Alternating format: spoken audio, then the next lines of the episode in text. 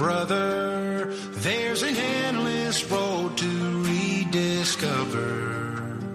Hey, sister, know the water's sweet, but blood is thicker. Oh, if the sky comes falling down for you, there's nothing in this world I wouldn't do. Comienza Protagonistas los Jóvenes con Fray Abel García. Hey, brother, do you still believe in one another? C.S. Lewis, en su famosa obra Cartas del Diablo a su sobrino, describe la tentación que puede llevar a los cristianos a pactar con Dios para que no nos exija más de la cuenta. Háblale, aconseja el diablo veterano a su inexperto sobrino, sobre la moderación en todas las cosas. Una vez que consigas hacerle pensar que la religión está muy bien, pero hasta cierto punto, podrás sentirte satisfecho. Una religión moderada es tan buena para nosotros como la falta absoluta de religión y más divertida aún. La vocación no es el camino de los que sopesan y regatean sin cesar en su relación con Dios, sobre todo si comienzan a descubrir que quizás les puede llamar algo más. Ni es camino de quienes hacen cálculos con su fe, ni de los que no se atreven a hacer ningún exceso de amor verdadero y de entrega desinteresada. La vocación es camino de valentía, de riesgo, de apostar por un ideal de vida, o mejor, por una persona, Jesucristo, vivo y realmente presente en su iglesia y en el mundo. Señor, ¿qué quieres que haga? Fue la pregunta que San Francisco de Asís hizo al Señor en la ermita de San Damián y marcó para él el comienzo de una historia impresionante. ¿Y tú, te atreves a preguntarle al Señor qué quiere de ti?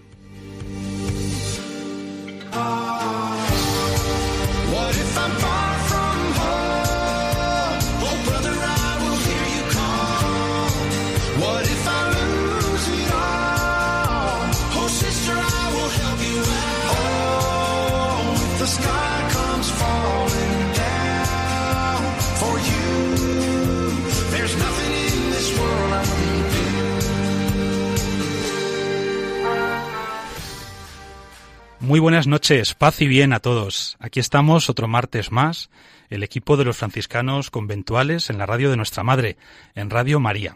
Soy Fray Abel García.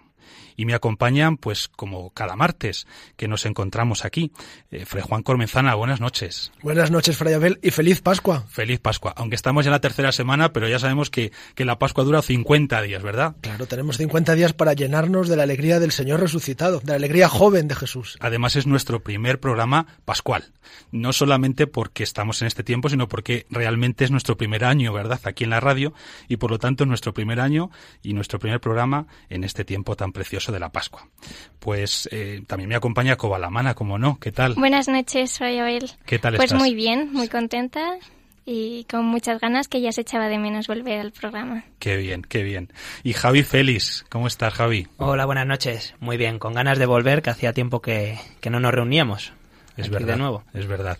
Y esta noche no nos acompaña Javi Ortega, sino otro amigo nuestro, eh, José Manuel Santos. ¿Qué tal, José Manuel? Muy buenas noches, Padre Abel. Pues muy contento y muy ilusionado, la verdad. He tenido la suerte de poder seguiros y hoy de acompañaros, o sea que pues un poco nervioso, pero con muchas ganas. Nada, lo vas a hacer fenomenal, seguro, seguro. Esperemos. Pues bienvenido a la Radio de la Virgen, a Radio María y a este programa. Estamos muy contentos de que nos acompañes esta noche. Y no se me olvidan ni Nico García ni Fray Miguel Marcos, que están ahí a los mandos técnicos Hoy del no, programa. hoy estamos aquí. Buenas noches. ¿Qué tal? ¿Cómo estáis? Muy, Muy bien. bien. Cansados del día ya, pero muy bien. Felices y contentos. ¿Qué haríamos en nuestros técnicos? eh? Desde luego, desde luego que sí. Pues nada, ya estamos todos, creo, ¿verdad? Estamos todos, aunque luego nos irán acompañando otros amigos, especialmente uno muy, bueno, pues muy querido por nosotros, pero no vamos a desvelar ninguna sorpresa. Poco a poco irá llegando todo. Pues os animo a que os quedéis aquí con nosotros en este programa durante la próxima hora, pues para escuchar este programa en el que, como bien sabéis, los que nos seguís, nos encanta compartir, especialmente con los más jóvenes, aunque no solo, sabemos que tenemos un público pues muy variado, la alegría de ser cristianos y de pertenecer a Cristo, la alegría de ser miembros de la Iglesia, y que es una alegría que llena el corazón y que cambia la vida. Es la alegría fruto de la Pascua del Señor. Comenzamos con nuestro momento de oración.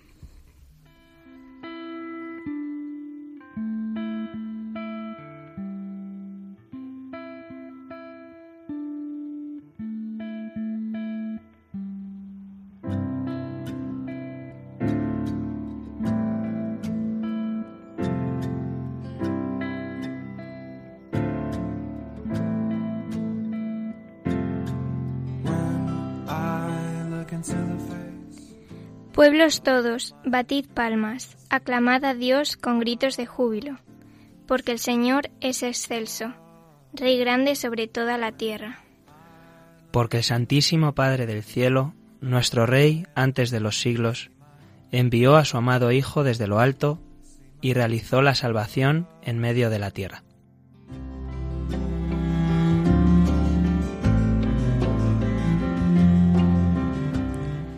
Alégrense los cielos y exulte la tierra, conmuévase el mar y cuanto lo llena. Se alegrarán los campos y todo lo que hay en ellos. Cantadle un cántico nuevo, cantad al Señor toda la tierra, porque grande es el Señor y muy digno de alabanza, más temible que todos los dioses.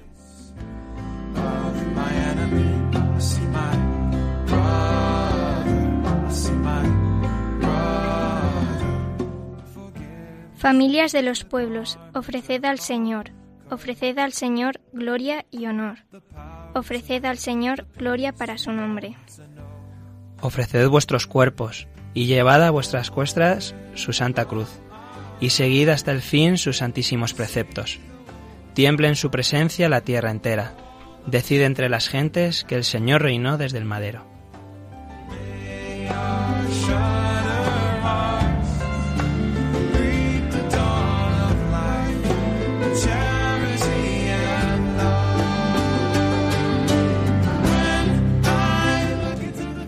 Y subió al cielo, y está sentado a la derecha del Santísimo Padre en el cielo.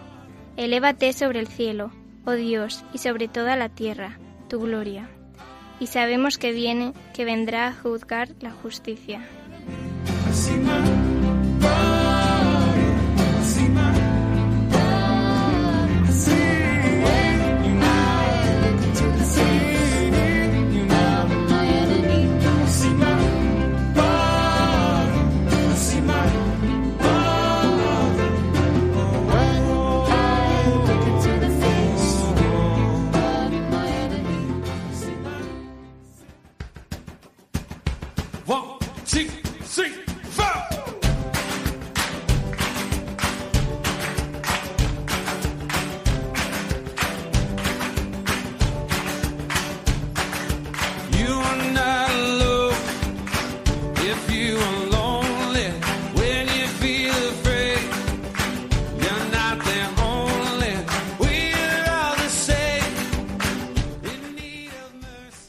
Vaya salmo más bonito, ¿verdad? ¿De quién es este salmo? A ver quién lo sabe. De San Francisco. De San Francisco. Por supuesto. Bueno, a ver, San Francisco no es que compusiera salmos, sino que con textos de salmos y de la escritura compuso como una especie de oficio, es decir, unas oraciones muy especiales que hacía él junto con sus hermanos y que la verdad son, son preciosas porque en el fondo lo que nos ayudan es a profundizar en el misterio cristiano. Y hoy justamente, claro, hemos leído y hemos escuchado y os hemos invitado a orar pues con este cosido de versículos que nos hablan de qué? Pues de la resurrección del Señor. Si os habéis fijado, todo es triunfo, todo es alegría, todo es festejar la victoria de nuestro Dios. Bueno, pues el tiempo de Pascua, ¿verdad? Por cierto, ¿cómo habéis vivido la Pascua? Coba. Pues yo hice la Pascua Urbana con los franciscanos, que consiste en vivir la Semana Santa, pues como la pasó Jesús, y por las mañanas hacíamos diferentes voluntariados y por las tardes pues oración, tiempo de reflexión. Las celebraciones. Las celebraciones, claro. La Pascua Urbana en Madrid. Sí, en Madrid, con el, en el colegio San Buenaventura. Y si tuvieras que quedarte con una palabra o, bueno, con un gesto o con, un- con algún Pues, momento especial, Me quedo yo creo que con el lema de esta Pascua que era si conocieras cuánto te amo. has experimentado un poquito más lo mucho que te ama el Señor, Coba. Pues sí, sí, sí. He tenido esa suerte. Desde luego, qué regalo, qué regalo. ¿Y tú, Javi Félix? Pues yo algo parecido, lo único que desde el punto de vista de la organización, estado organizando la Pascua de Jóvenes en mi parroquia y la verdad es que muy bien, tiene el mismo sentido, por la mañana nos íbamos a los voluntariados y luego por la tarde colaborar en los oficios en nuestra parroquia eh, y luego sobre todo que al final del día teníamos un ratito de compartir todas las personas que participábamos y eso ha sido pues, eh, lo hemos valorado muy positivamente. Eh, Javi, dinos cuál es tu parroquia porque sabemos que hay Sí. jóvenes que nos escuchan. Sí, sí, la parroquia Nuestra Señora de las Fuentes de Madrid. Está en el barrio del Pilar. Pues nada, un saludo para los jóvenes de la parroquia Nuestra Señora de las Fuentes, que ya digo, nos escuchan. Padre Juan, ¿y tú cómo has vivido la Pascua? Pues la he vivido también de manera muy intensa, acompañando a los 80 jóvenes que han participado en la Pascua Juvenil Urbana. Y una gozada porque el, lema que nos habíamos dado, si conocieras como te amo, se ha convertido en una realidad. Al final de la Pascua decíamos que hemos conocido realmente el amor de Dios. En la entrega de Jesús, en la cruz, en el lavatorio y finalmente en la resurrección. Hemos conocido de verdad. Ya es una, una certeza que nadie nos podrá quitar. Qué bien. José, ¿y tú la Pascua cómo la has vivido? Pues te hemos visto, ¿eh? Te hemos visto. Los que hemos estado en la Pascua Urbana en Madrid, te hemos visto en las celebraciones. Así es, no he tenido la suerte de poder hacer la Pascua como otros años, que ha sido acompañando, como ha dicho Coba, en, la- en los voluntariados y en los momentos de silencio y catequesis, sino que simplemente he podido acompañar en las celebraciones pues por disponibilidad personal. Y la verdad es que pese a ello, es un momento que remueve completamente. Ese si conocieras como te amo, pues esos días de verdad te das cuenta de, de que estás hecho por amor. Cuánto nos ama el Señor, ¿verdad? ¿Y cómo hacía San Francisco en estos días? Pues cuando uno se da cuenta del, del amor de Dios, que es, que es tan verdadero, tan auténtico, y, que a poco que abras tu corazón lo- lo sientes, lo experimentas, él lloraba porque decía que el amor no era amado. Lloraba porque decía que el amor no es amado. Pues ante un amor así, ¿verdad? Que hemos experimentado durante estos días, pues solamente podemos responder amando también cada vez más a Dios. José, tú eres el novato, así que te toca la pregunta. Vaya por Dios. Esta sección, después de la oración en nuestro programa, tiene un nombre, un nombre muy bonito. ¿Cómo es? A ver. Ah, bueno, esta me la sé. Creo que me la sé. Me has preguntado una relativamente sencilla, aunque me gustaría que me dieras la entrada, si es posible, por si acaso fallo. Ojos. Ah, Pues juraría que es ojos que ven, corazón que siente. nos escuchas, entonces es verdad, es verdad que nos escuchas. Ojos que ven, corazón que siente. Como sabéis, esta sección de nuestro programa intenta siempre, bueno, pues compartir eh, situaciones, realidades de nuestra vida eh, que lógicamente nos entran por los ojos, de ahí ojos que ven y que de alguna manera pues mueven nuestro corazón, le cuestionan, etcétera. Y por lo tanto, bueno, pues hoy nuestro ojos, ojos que ven, corazón que siente va a ser quizás si cabe un poco más especial. Mirad, estamos en el tercer tercera semana de Pascua, ya muy cerca de la cuarta semana, que como sabéis las semanas litúrgicas comienzan los domingos. Bueno, pues el cuarto domingo de Pascua es un domingo muy especial en toda la Iglesia, porque es el domingo en el que se ora por las vocaciones, es el domingo del buen pastor así llamado, y se ora especialmente por las vocaciones sacerdotales y consagradas. Hoy puedes recibir la llamada del jefe más influyente del mundo. Lidera una compañía con oficinas en todos los rincones del planeta, por lejanos que estén. Con un ambicioso business plan que impacta a toda la sociedad. Que ofrece la oportunidad de descubrir lugares que desconoces. Que cotiza al alza desde su existencia. Que cuida y respeta el entorno que le rodea. Que afronta desafíos para cambiar la vida de millones de personas que cuenta con un manual lleno de sabiduría. Para trabajar para él, solo necesitas una cosa, ser valiente. ¿Y si te llama? Responde a la llamada.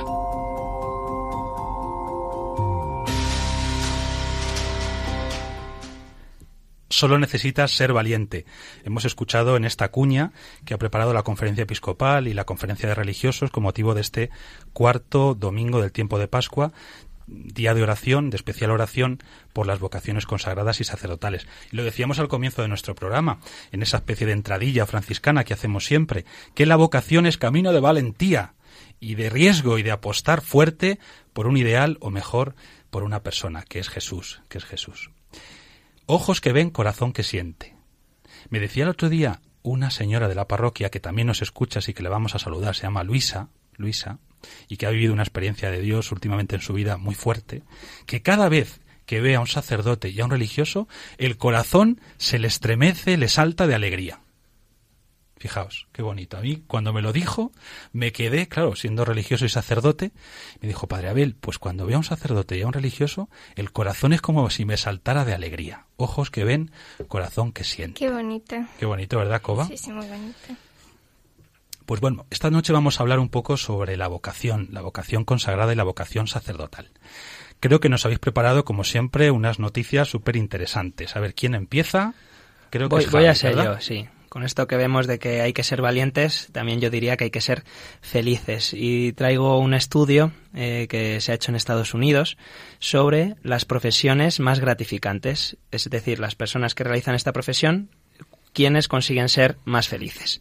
Y bueno, en la, en la lista los, de los primeros clasificados pues están los bomberos, eh, están los fisioterapeutas, los escritores, pero a que no sabéis cuál es la primera. Em, Pues Sorpréndenos. No me lo puedo creer. sí, sí, sí. Pues eh, eh, los sacerdotes. Los sacerdotes. Los sacerdotes eh, son los que se consideran más felices realizando la tarea para las que han sido llamados, ¿no? Eh, sí que es llamativo en el estudio que dicen que las profesiones más gratificantes comparten eh, un bajo salario y además también la entrega hacia los demás, que pues es llamativo, bas- bastante llamativo. O sea que cuanto más desinterés y más generosidad, como que más te llena, ¿verdad? Lo Sí, que, sí, sí. Lo que realizas. Y además justo al contrario, eh, pasa, lo- los, eh, los que más odian su trabajo son precisamente los que más cobran y los que sus tareas pues tienen menos que ver con, con el hecho de ayudar a, a otras personas. O sea que el mundo al revés, vamos. Eso es, eh, es cuanto menos llamativo. Y eso, pues os digo, la- las más felices, pues eh, los sacerdotes, los Están- estamos en primer lugar. en primer lugar. ¿eh? Hay que saborear esto. Hay que saborearlo porque muchas veces, desgraciadamente, no sé si es vuestra impresión, pero como que en general en la sociedad circula esa especie de, eh, digamos, como de leyenda urbana, más que nada, de que los sacerdotes, pues a veces somos gente un poco amargada, triste, infeliz, insatisfecha. Pues yo de momento no conozco a ninguno así. Debo tener mucha suerte. Y además Coba, bueno, no sé si desvelar este secreto, yo creo que sí, que ya lo podemos hacer. No sé si lo hemos dicho en algún programa, pero es que Coba le toca todo esto muy de cerca, ¿verdad? Claro, claro. ¿Por qué? A ver, cuéntanos. Bueno, porque mi hermano hace ya unos años nos, nos dijo que mm, su vocación, que había descubierto que su vocación era franciscana. Ay, qué bien. Así que todos muy contentos y bueno, fue una sorpresa, pero Ya sabemos que cuando lo dijo en casa tu madre se puso a gritar como una loca. sí, sí, sí, sí. Es que fue una sorpresa, pero muy una bendición. Lo tomamos como una como una gran bendición, la verdad. Su hermano se llama Daniel, Daniel Lamana, y no nos puede escuchar porque este año está en Asís, fijaos, en Asís, en la Basílica de San Francisco, allí en el convento, eh, donde viven los frailes, haciendo Bueno, bueno, pero su sí que nos puede escuchar por internet. Ah, ¿eh? Eso sí. Bueno, pero ya sabes que el año del noviciado es un poco especial y tienen acceso a Internet bastante limitado. Es Pero, verdad. pero bueno, le diremos que nos escuche especialmente estos programas donde seguramente hablaremos de él. Este, por ejemplo. Bueno, pues está haciendo su noviciado allí en Asís, ya digo, en este lugar pues tan privilegiado como es la Basílica, junto al cuerpo de San Francisco, los primeros hermanos, y vamos a rezar por él, ¿verdad? Sí, eso iba a decir que por favor que recen muchos, mucho por él. Vamos a rezar por él y por el grupo de los 17 novicios. Fijaos, en un tiempo de escasez vocacional, pues este año, gracias a Dios, el grupo de novicios es bastante numeroso. Así que vamos a rezar mucho por ellos para que el Señor les bendiga, les acompañe y les vaya afianzando su vocación. Pues a mí esta noticia me, me llama mucho la atención porque normalmente el, el tópico es que cuando el Señor te llama es una faena, o que te llama para quitarte algo o para hacerte infeliz. Entonces me sorprende que la, la profesión que te haga más feliz sea el, que la gente considere que es el sacerdocio. Qué bien. Sí que es verdad, eh, a raíz de lo que ha dicho eh, Koba, que yo eh, a los sacerdotes que he visto, eh, todos pasan por sus momentos de dificultad, obviamente, no, Son no personas, tienen, claro, no tienen todos los días ahí, van al 100%, pero sí que es verdad que si tengo que decir algo común a todos los sacerdotes que he conocido es que nunca les he oído quejarse por ninguna por hacer ninguna misa, nada que tenga que ver con realizar su trabajo. Y eso sí que me llama mucho la atención. Se quejan por otras cosas, pero no por, jolín, hoy me toca dar tres o cuatro misas, o hoy es que tengo que estar pendiente de las confesiones. Nunca les he oído quejarse por eso. Bueno, yo creo que sois demasiado benévolos, ¿eh? Bueno, es la Es verdad. porque os tenemos delante. claro, yo creo que también. Y de hecho, el Papa Francisco varias veces ha llamado la atención a los sacerdotes tristes. Sí. Y, y- y recuerdo una anécdota, no me acuerdo dónde lo dijo, que a uno dijo, "Pues yo cuando veo a un sacerdote triste le pregunto, pero ¿tú qué has desayunado? ¿Café con leche o vinagre? Y es verdad, pues que a veces los sacerdotes no somos alegres y no transmitimos esa alegría del Evangelio y esa alegría de Jesús. Creo que habéis hecho un experimento muy interesante para escuchar otras voces, ¿verdad? Entonces, eh, creo que tú, Javi, Coba, bueno, eh, vamos a escuchar a ver qué piensa un poco la gente, vuestros compañeros de clase, amigos, eh, familiares, sobre, sobre la felicidad de los sacerdotes. A ver si son dos, dos palabras, es un binomio que realmente, eh, bueno, pues funciona, esto de ser sacerdote y ser feliz. Yo creo que un sacerdote puede ser feliz, porque no puede serlo. Pues yo creo que un sacerdote sí que puede ser plenamente feliz si esa es su verdadera vocación. Eh, realmente debe ser muy bonito entregar toda tu vida y tus días a Dios. Claro que un sacerdote puede ser feliz y, y no solo eso, sino que debe y, y, tiene que ser feliz, ¿no? Porque tiene que transmitir con, con, esa felicidad y con esa alegría el saber que está cumpliendo con, con su vocación. En mi caso yo creo que no, no podría ser feliz con ese estilo de vida porque no, no va en la corriente lo que a mí me, me interesa o me, me, mueve en la vida, pero creo que hay personas que sí pueden acoplarse con, con ese estilo de vida. Yo creo que los sacerdotes sí pueden ser felices. En primer lugar, porque es una vocación, una llamada. Entonces, alguien que no tiene esa llamada no se puede imaginar quizá cómo va a poder ser feliz, pues renunciando mmm, a una pareja, renunciando a tener hijos, mmm, ¿no? Pero la persona que sí que recibe esa llamada eh, es porque Dios le va a hacer feliz en, ese tipo de vida, ¿no? Y, y, bueno, yo conozco sacerdotes felices, desde luego, ¿no? Dios hace feliz. Yo creo que esta es la clave. ¿Por qué un sacerdote es feliz? No solamente porque encuentra satisfacción en lo que hace, que por supuesto, aunque también a veces le toca hacer, nos toca hacer cosas a los sacerdotes que quizá no nos gustan tanto. Pero es que esta vocación no es no es un deseo nuestro, no es un proyecto nuestro. Uno no elige así directamente ser sacerdote o ser consagrado, sino que escucha la llamada de Dios. Hay un momento en su vida en el que posiblemente teniendo otros proyectos y otras ideas y, otros planteamientos, pues de repente irrumpe un acontecimiento, un encuentro, eh, un momento de oración, una experiencia, puede ser incluso mal a veces, eh, surge pues eso, en un contexto de, de sufrimiento, de dificultad que uno se plantea ciertas cosas. Y ahí es donde Dios pues se hace escuchar. Ahí es donde Dios hace ver a la persona pues que cuenta con ella de manera especial para esta entrega de consagración a él en el sacerdocio o en la vida religiosa. A mí me ha gustado mucho, hay que aclarar que los audios son de personas eh, pues cercanas a la iglesia y de personas alejadas de la iglesia, pero sí que todos tenían un poquito el elemento común de, bueno, aunque yo no lo comparta, eh, entiendo que haya gente que sí, que sí quiera vivir su vida así. Y eso es bonito, ¿no? En la sociedad hoy en día, donde muchas veces la iglesia pues es un elemento ahí de discordia, eh, pues es interesante ver que, que, hay gente, aunque esté fuera de la iglesia, que sí que lo, que sí que lo vive. Yo la mayoría de mis amigos de la universidad a los que le preguntaba esto, que si eran felices los curas, pues la mayoría me, me decía que sí. Me contestaba pues eso, que era porque lo habían decidido ellos, porque al final cuando haces algo que, que quieres eres feliz. Pero es lo que has dicho tú, que en realidad no lo decides tú, sino que es Dios el, el que te ha elegido a ti para, para realizar esa misión. Y, y, bueno, yo creo que eso es lo que te, te da la felicidad, que um, al final eh, Dios es tu Padre tu Padre siempre quiere lo mejor para ti, busca tu felicidad y si Él te llama para, para eso es porque sabe que vas a ser feliz ahí me llama la atención que algunos de los entrevistados hacen demasiado hincapié en la renuncia, como si hubiese que hacer muchas renuncias. Y es verdad que la renuncia forma parte del camino y de la llamada, pero la renuncia es solo una cara de la moneda. Y nos fiamos del Señor que nos dijo que el que deje casa, padre, da el ciento por uno, pues cuanto más. La alegría de encontrarse con el Señor. Ahora que estamos en Pascua, siempre que los discípulos se encuentran con el Señor, se llenaron de alegría. Y es el Señor llena la vida de alegría. Y es verdad que hay que renunciar, pero el Señor te da mucho más de lo que tú le entregas. Desde luego, de hecho, bueno, coincido perfectamente con Javi cuando dice eso de es que estés cerca o lejos, todos coinciden en esa felicidad, porque los sacerdotes en realidad se dan cuenta de que para ser feliz tengo que salir de mí mismo y darme a los demás, que es lo que hace Dios y nos lo demuestra por medio de su Hijo, ¿no? Se da completamente a los demás y lo hemos vivido de forma muy cercana esta Semana Santa. En la Pascua, ¿verdad?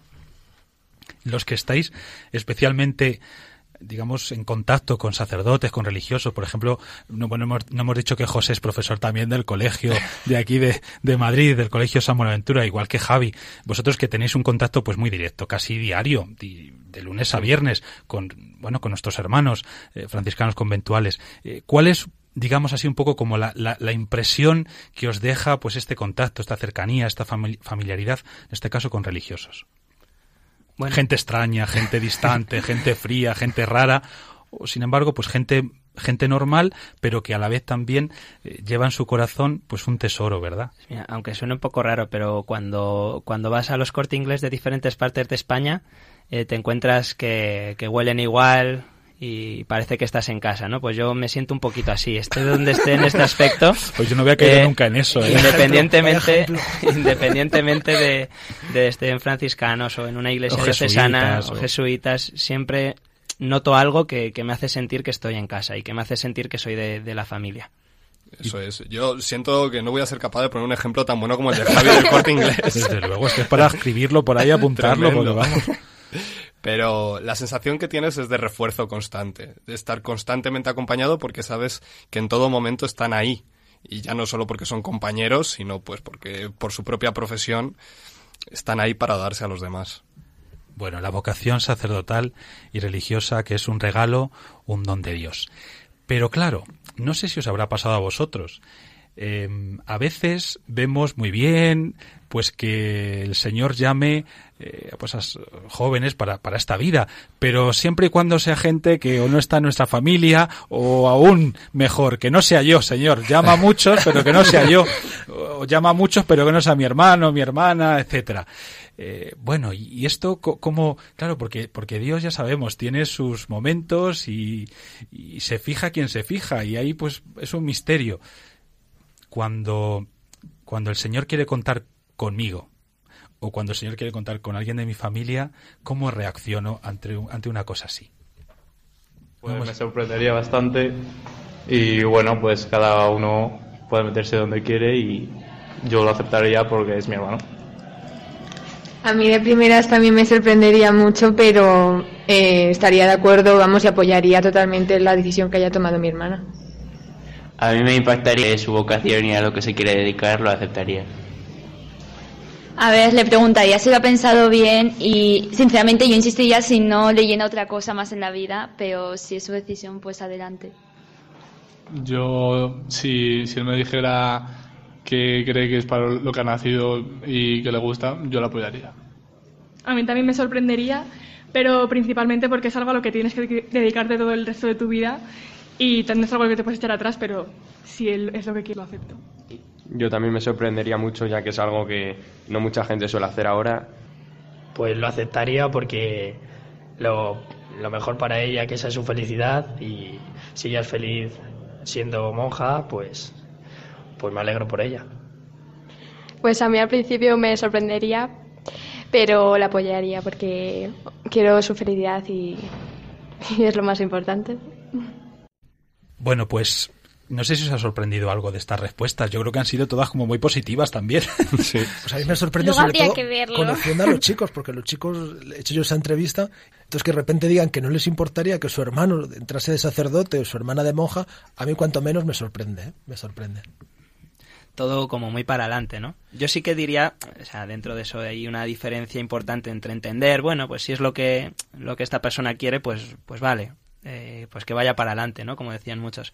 Pero hay otra parte, ¿no? Otra fase que es, oye, pues lo apoyo y estaré detrás de ti y te ayudaré en todo lo que pueda y eso. Esa es la parte que no sabemos cómo sería de, de cada persona, pero bueno, que está muy bien que, que todos estén de acuerdo. Y luego hay un proceso.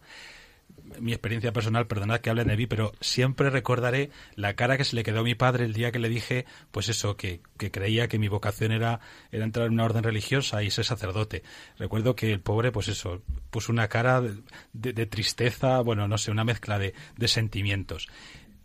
Y luego, sin embargo, el día de la profesión solemne, el día de los votos perpetuos, creo que fue el que más lloró. O sea, desde que salimos en la procesión, ¿verdad, Fray Juan? Desde que salimos en la procesión de entrada eh, hasta que terminó y ya luego, claro, con los saludos y demás, no paró de llorar. Y ya yo notaba que no era un llanto, no eran lágrimas de tristeza o de amargura o qué sé yo, sino de alegría y de felicidad. Y en esto vi como un proceso, que no es solamente un proceso humano donde uno va de alguna manera aceptando en este caso la decisión de un hijo, sino que Dios cuando elige a alguien eh, no solamente se fija en la persona, sino que esa bendición pues alcanza a toda la familia. A mí, por ejemplo, fue al revés el proceso. Al principio súper contenta, me, me impactó y me gustó muchísimo, pero luego cuando vi que se iba de casa fue cuando realmente dije, ay no, Tani, quédate aquí, por favor, no te vayas. pero, pero nada, súper contenta ahora, ¿eh? ya se nota, ya se nota. Sí, sí. Y luego hay otra cosa también eh, que circula así en general y que, bueno, tiene una parte mm, de verdad, eh, si son datos contrastados, y es la escasez de vocaciones. Eh, no sé si vosotros habéis investigado un poquito durante este tiempo, mientras preparábamos el programa, eh, si es verdad que, que sigue esta tendencia, ¿no? Está pendiente hacia abajo, donde cada vez hay Pues- menos sacerdotes, menos religiosos. Sorprendentemente, em, este año en España actualmente hay eh, 1.263 aspirantes al sacerdocio y que son 16 más que el curso anterior. Vaya. Así que eso me ha sorprendido gra- gratamente, lo que supone un 1,3%. O sea, de nuevos ingresos a los seminarios. Sí, Ya. de momento. ¿Y por qué entonces se dice a veces que, que hay escasez de vocaciones? o Hombre, yo creo que en los tiempos que corren, primero es difícil ser un cristiano practicante que además lo vaya diciendo. Todavía mucho más difícil eh, decir que voy a dedicar toda mi vida a esto. Es, es una cosa muy complicada y además yo creo que esto no lo hemos hablado, pero es hay que estar muy preparado mentalmente eh, para, para soportar todo eso, ¿no? Y ser Eh, muy valiente. Claro. Es verdad Mm. que exige muchas renuncias, o sea, tiene muchas cosas buenas, pero hay una parte que, pues, que, que hay que desprenderse de ella y no todo el mundo yo creo que está preparado para ello. Mm, Además, la sociedad ahora mismo no nos lleva hacia ello. Eh, tenemos una sociedad del autoconsumo y de la, del simplemente el hecho del ser uno mismo. Como hemos dicho, además lo decían en las entrevistas a los chicos, eh, el ser feliz ya no es un sueldo, ya no es una jornada de trabajo, no es si va a ser feliz, es decir, ahora la felicidad es mi centro. Bueno, yo no quiero ser pesimista, ¿no? Pero es verdad que esta es una buena noticia y que hay un 1% más de seminaristas. Pero hace unos meses leí una noticia dramática, que se cierra un monasterio al mes en España de vida contemplativa. Entonces yo creo que es una, una pésima noticia, una Bueno, noticia yo dramática. creo que eso también es porque la población está envejecida. Entonces yo creo que mueren más eh, sacerdotes y personas de vida consagrada de los que entran. Pero también creo que es por eso, porque la población está envejecida y es un- una consecuencia más. Bueno, el Señor nos ha dado, creo, la receta, aunque ya sabemos que luego, pues, nosotros tenemos que hacer nuestra parte. Pero el Señor nos ha dicho en el Evangelio, rogad al dueño de la mies para que envíe operarios a su mies. Bueno, pues es lo que vamos a hacer. Este va a ser un pequeño compromiso aquí de nuestro programa, de los que estamos haciendo el programa y también de los que nos escucháis. A redoblar nuestra oración para que el Señor siga bendiciendo a su iglesia con muchas y santas vocaciones, porque de nada sirve ser muchos si no somos buenos. ¿eh? Hay que ser buenos sacerdotes, buenos religiosos, entregados, valientes, enamorados del Señor y también de, de la iglesia y de las personas, de los hermanos a quienes son enviados. Camino despacito, que de correr tuve bastante. Voy cosiendo los bolsillos con hilos de lo importante que no quiero más cadenas que me aten a la pena. Ahora es el momento de vivir. Y escucho cada paso, cada latido y cada sueño que me aleja del fracaso. He vivido mil historias y aunque no todas fueron buenas, siempre merece la pena seguir luchando aunque nos duela. Y agárrate a la vida, asómate al balcón de las sonrisas que iluminan un mundo de color que está esperando en cada esquina.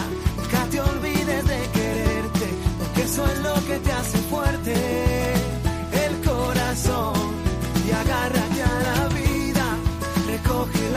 y ve curando tus heridas. Destapa la emoción y bebe toda la alegría.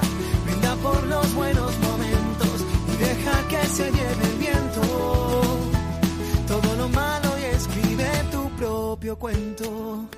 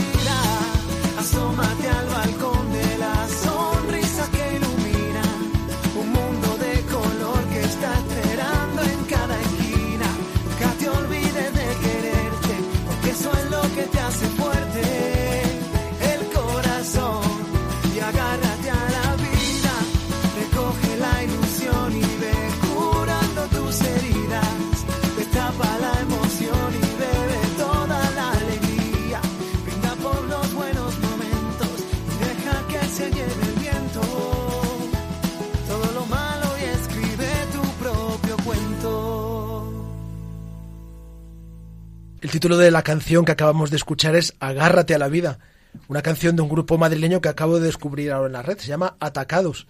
La he elegido porque agárrate a la vida yo creo que es el lema de la Pascua. Agárrate a la vida, agárrate a Cristo resucitado, igual que Él resucitó, si tú te agarras a Él, te sacará de tu tristeza, de tu oscuridad, de tu muerte y te llevará a la vida, y a la vida con mayúscula que es Él. Y esa es la nueva vida, la vida del resucitado. El otro día escuchaba, a propósito de lo que acabas de decir, Fray Juan, eh, una, no sé si era una frase o un tuit de Monseñor Munilla, que decía, eh, con frecuencia nos preguntamos si hay vida después de la muerte. Y decía él, ¿y hay vida antes de la muerte? Agárrate a la vida. Y yo creo que esto tiene mucho que ver con la vocación. Eh, en el fondo la vocación es un apasionarse por la vida y porque Dios además es en la vida donde se nos manifiesta y porque la vida es un regalo suyo. Entonces, claro que hay, hay vida no solamente después de la muerte, que por supuesto, esa es nuestra esperanza, sino también hay vida y mucha vida antes, antes de la muerte. Bueno, antes de pasar a nuestra siguiente sección, que como sabéis es siempre entrevista, testimonio, mm, vamos a dar nada, dos noticias así muy breves, más que noticias, son dos, dos propuestas muy interesantes, Javi. Para Bueno, jóvenes. Sí, para jóvenes. Eh, con esto de vivir el compromiso cristiano, pues va a haber la tercera carrera solidaria Las Fuentes, que está organizada por el, eh, por el grupo de jóvenes de la parroquia Nuestra Señora de las Fuentes, a la que está invitado pues todo el mundo, y todos los fondos van a ir para los derechos de las mujeres más desfavorecidas, eh, que han sido víctimas de las mafias, de la trata, y va a ser el próximo 22 de abril en el Parque Norte de- del barrio del Pilar. Eh, cualquier persona que se quiera inscribir, pues que sepa que es en deporticket.com y que hay para todas las categorías, incluso para aquellos que todavía no tienen la fiebre del, del running, pues pueden hacer Como tú, un, como un- tú. un pas- no, yo, yo sí que corro, yo Ah, corro. sí. Sí. Eh, pero bueno, si hay gente que quiere ir andando, pues hay dorsal solidario, hay, Yo me apunto a eso, marcha sí. solidaria. ¿Vale? Así que estáis todos invitados. Bueno, en pues para los que Deporticket no quieran correr, para los que no quieran correr, el primer fin de semana también hay un encuentro EGIF, Encuentro Juvenil Interfranciscano. Del 4 al 6 de mayo, los jóvenes de toda la familia franciscana nos encontramos en Madrid, en el Colegio San Buenaventura, para tener un día de convivencia y de fraternidad, para saborear eso que nos dice San Francisco en su testamento, el Señor me dio hermanos. Pues todos los que queráis participar, escribid un correo a egif.pazybien.org. Recuérdanos, por favor, Javi, cuándo es la carrera solidaria. el 22 de abril y para las inscripciones en deporticket.com, la, eh, la tercera carrera solidaria Las Fuentes. Padre Juan, ¿y el encuentro franciscano cuándo es? Del 4 al 6 de mayo y para inscribirse egif.pazybien.org. Bueno, pues animaros. Eh, os vamos a dejar también nuestro correo. Eh, nos encanta que nos escribáis y lo hacéis y lo hacéis y siempre os respondemos. Protagonistas los jóvenes 5, 5 con número, arroba radiomaria.es. Protagonistas los jóvenes 5 con número, arroba radiomaria.es. ¿A quién tenemos esta noche con nosotros, Fray Juan? Pues tenemos mucha vida, como decía la canción de Atacados.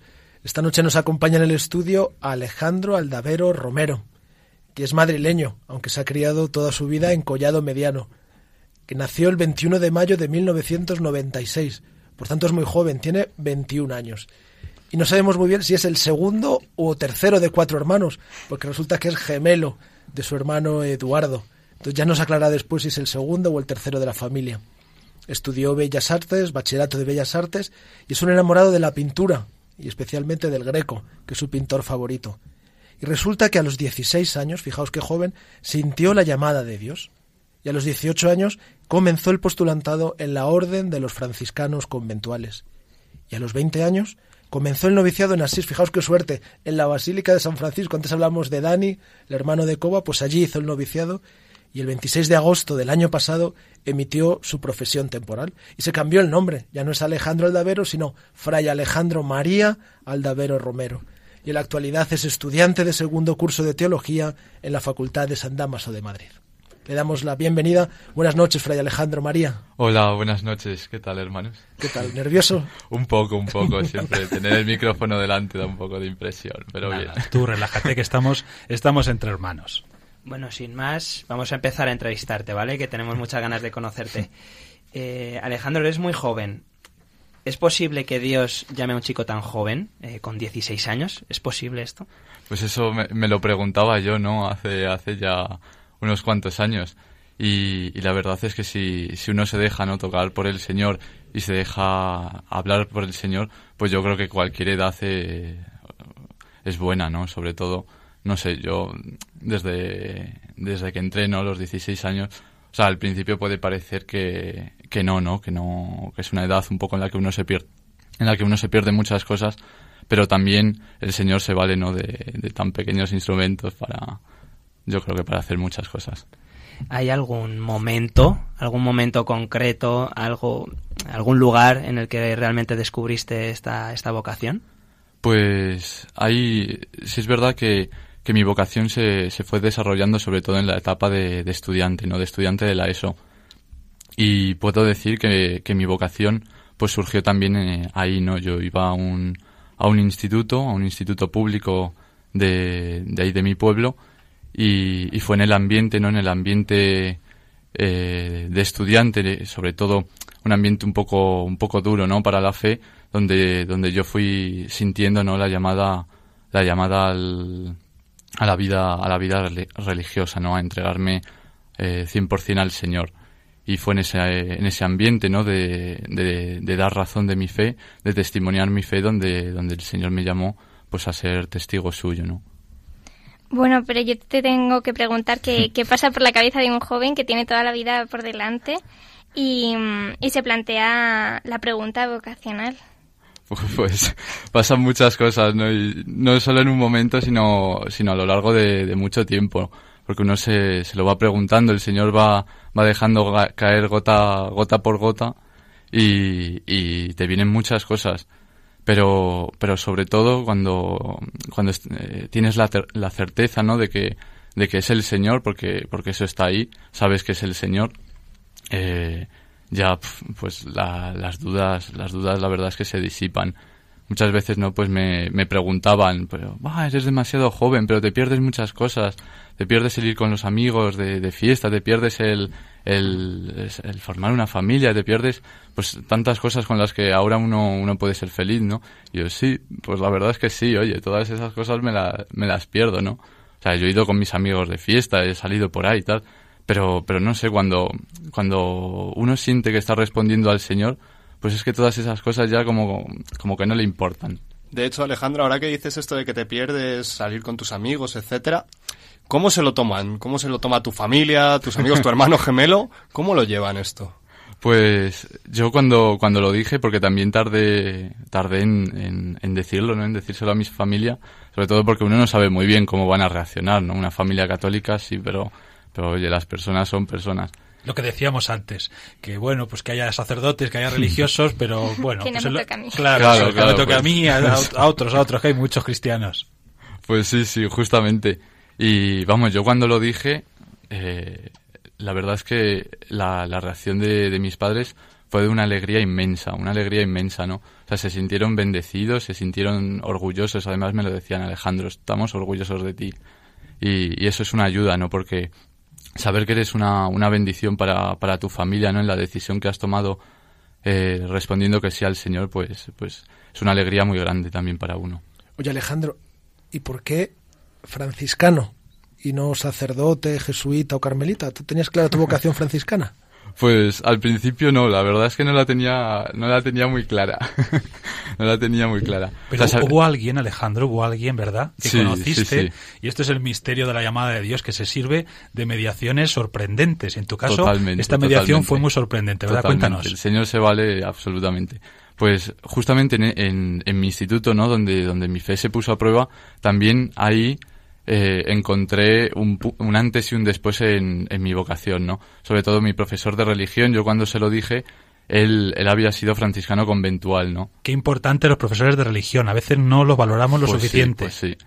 Fue absolutamente un antes y un después en mi, en mi vocación. Cuando se lo dije, que yo quería, pues quería ser sacerdote, ¿no? Pues él me abrió el abanico, me abrió el abanico a una, a tantas realidades de la iglesia que, que, que, muchas veces uno no, no, se pregunta, ¿no? Y me dijo, pero bueno, yo he sido franciscano conventual, tal, pues te presento a los hermanos.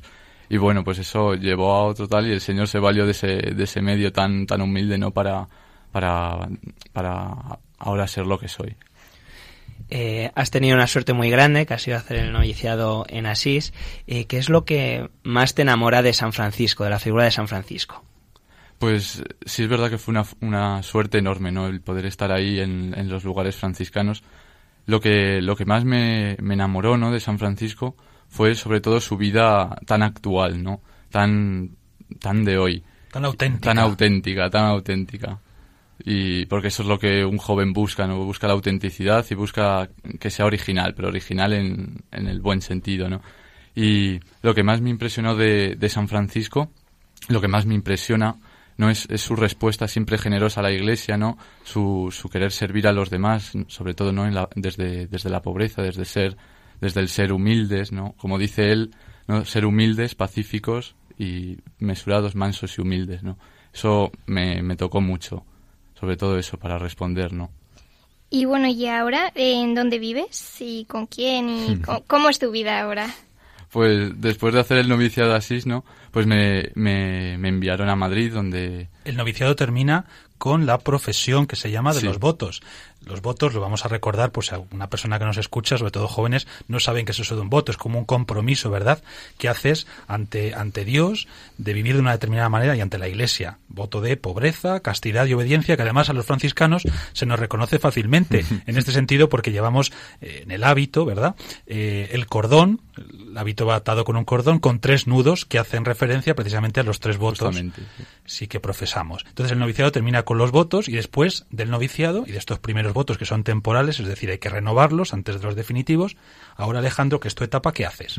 Pues ahora estoy en una etapa no principalmente formativa, pues de estudio, no estoy estudiando en la universidad, como ha dicho bien el padre Juan, estoy estudiando en la Universidad San Damaso, pero pero bueno, los hermanos pues eh, siempre se, se valen de nosotros, ¿no? Para para un poco también la vida de apostolado, la vida en la parroquia, ¿no? Y el poder responder también en esos campos también a uno le ayuda mucho ¿no? para formarse. Y profundizando en el carisma y en la espiritualidad franciscana, no solamente de manera teórica, sino en la vida de cada día, viviendo en una fraternidad, en una comunidad franciscana. Claro, porque ¿cuál es la diferencia? Seguramente muchos de nuestros oyentes no lo saben. ¿La diferencia entre un franciscano y un sacerdote, Alejandro? Pues son, son, o sea, hay, hay muchas diferencias. O sea, sí es verdad que, que los franciscanos pues también somos llamados a ser, podemos ser llamados a ser sacerdotes, pero, pero la vida de un franciscano no se mueve sobre todo en cuatro pilares. La fraternidad, la vida de oración en comunidad, la pobreza y la evangelización. Y, estos cuatro pilares se, se, llaman unos a otros. Y, yo creo que esta es una diferencia también muy clara, ¿no? San Francisco pues deja un carisma muy abierto y los hermanos responden pues siempre con, con una claridad oye, que siempre ayuda a la orden. Hay diferencias entre el sacerdocio diocesano, digamos, y la vida religiosa, pero no olvidemos que somos un cuerpo y que todos formamos un único cuerpo donde nos enriquecemos, aprendemos unos de otros y en el fondo formamos esta iglesia tan variada y tan rica, que es la iglesia del Señor, religiosos, sacerdotes, etcétera.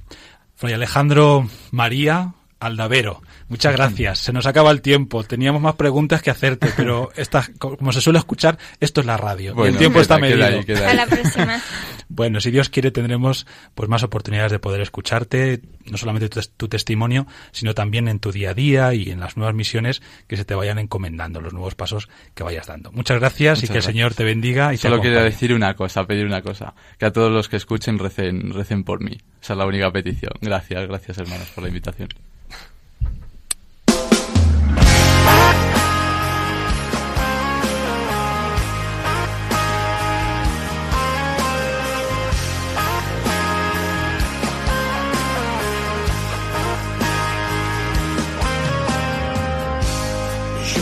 Ser un instrumento de tu paz, de tu amor. Yo quiero hablar de lo que hiciste por mí. ¿Cómo olvidar? Quiero ayudar. Nos decía Fray Alejandro María Aldavero, al que acabamos de entrevistar en nuestro, en nuestro programa Protagonista a los Jóvenes, con los franciscanos conventuales, que rezáramos por él. Vamos a rezar por él y no solo por él, sino también para que el Señor sostenga y acompañe a todos los que han sido llamados y para que haya muchos que sigan escuchando su voz y digan que sí a esta vida tan hermosa que es el sacerdocio y la vida consagrada.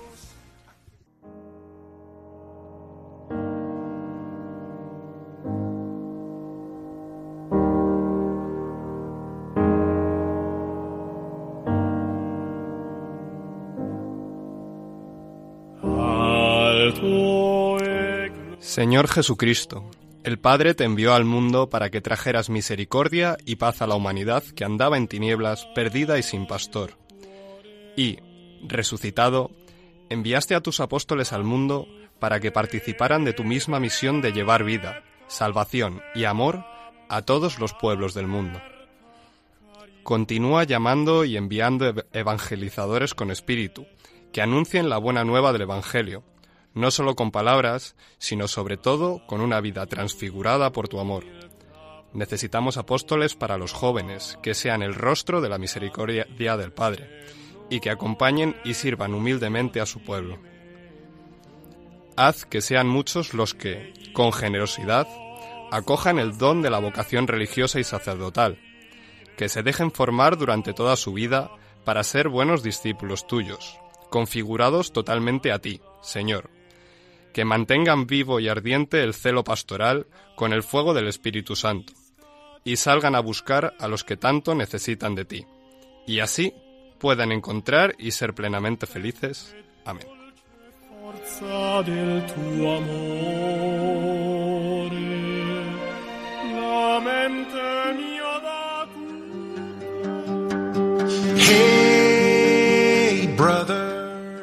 Hasta aquí, queridos amigos, nuestro programa Protagonista los jóvenes con los franciscanos conventuales del mes de abril. Recibid la bendición, la bendición con la que San Francisco solía bendecir a todos aquellos con los que se encontraba. El Señor os bendiga y os guarde. Amén. Haga brillar su rostro sobre vosotros y os conceda su misericordia. Amén. Vuelva hacia vosotros su mirada y os conceda la paz. Amén. Pues que el Señor os acompañe y os sostenga. Un saludo de paz y bien para todos.